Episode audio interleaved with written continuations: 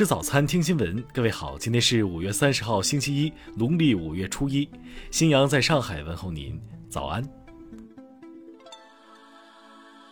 首先来关注头条消息。二十八号，四川石渠县发生了一起雷击事件，七名正在采挖虫草的村民被雷电击中身亡。据当地村民介绍。这段时间，村里的人差不多都上山挖虫草了。采挖虫草的地方海拔都在四千五百到五千米左右，高原上雪雨雷电等极端天气比较常见。此前也有人被雷击中的情况发生，但造成这么大的伤亡还是第一次。遇难的七人来自两个家庭，是避雨时被雷电击中身亡的，其中三名男性，四名女性，年龄最大的也才三十多岁。遇难者中还有儿童。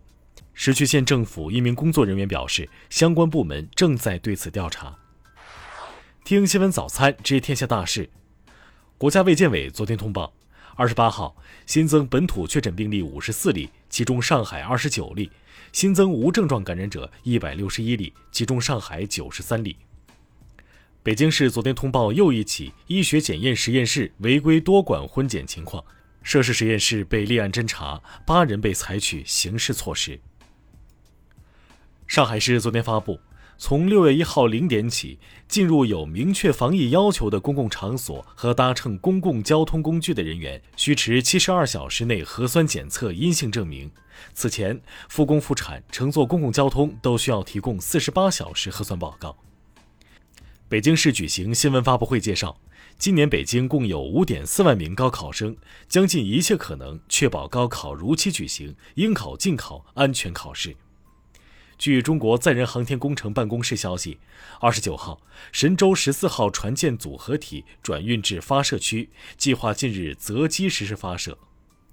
我国即将全面进入汛期，水利部表示，近期南方部分地区连续出现强降雨过程，局部地区发生洪涝灾害，灾害防御形势日趋严峻。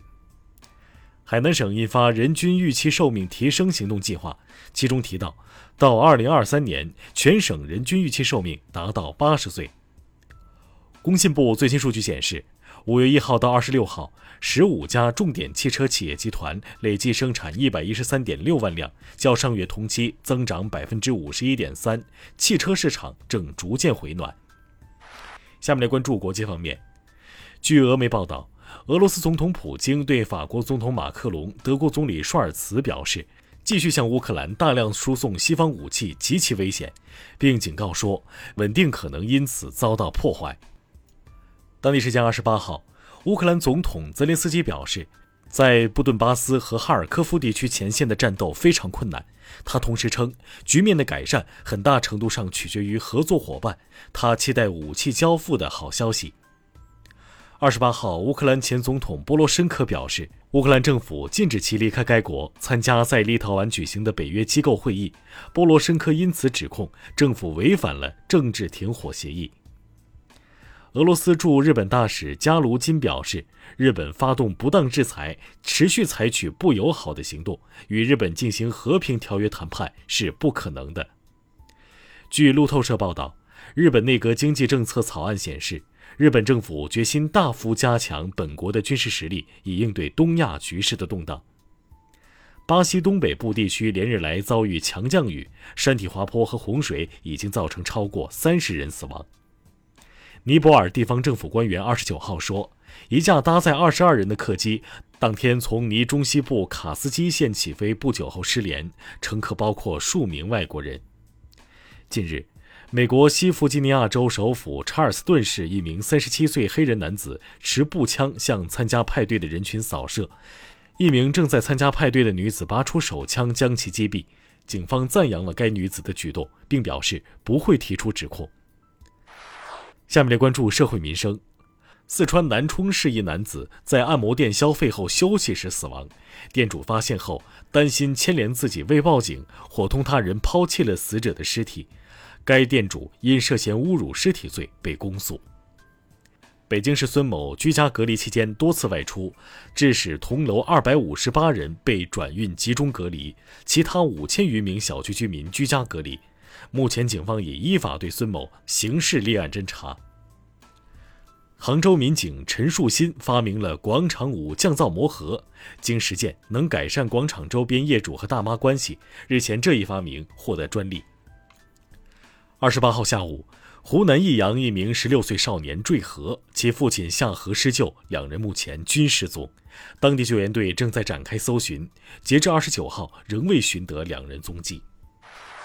下面来关注文化体育。昨天，中国 RNG 战队战胜韩国 T1 卫冕英雄联盟季中冠军赛。